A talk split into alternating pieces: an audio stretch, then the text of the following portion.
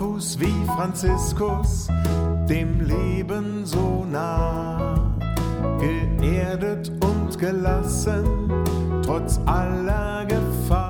Barfuß wie Franziskus, so lautet die Hymne des Franziskanerordens zu einem ganz besonderen Jubiläum.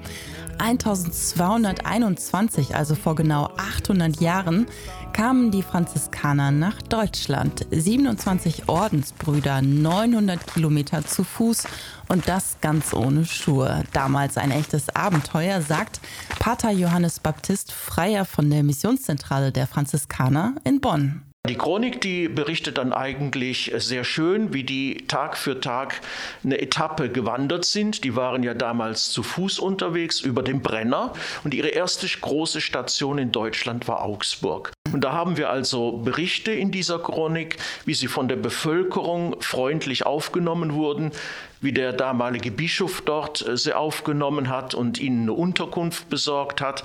Und von dort aus sind sie dann eigentlich in Gruppen weitergezogen. Eine Gruppe Richtung Würzburg, eine andere Richtung Salzburg.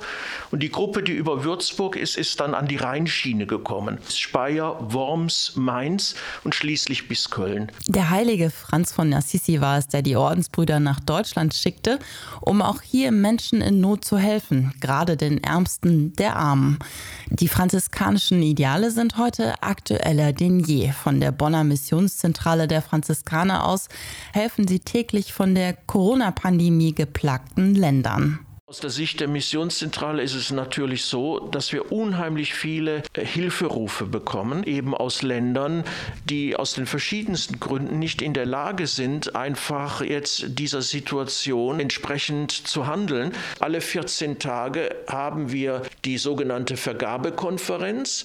Das heißt, alle 14 Tage kommt die Gruppe zusammen, die darüber entscheidet, welchen Hilfsprojekten wir eben wirklich äh, Unterstützung geben können. Und das sind ja ja keine Projekte, die man lange Zeit im Voraus planen kann, sondern die brauchen jetzt sofort Hilfe.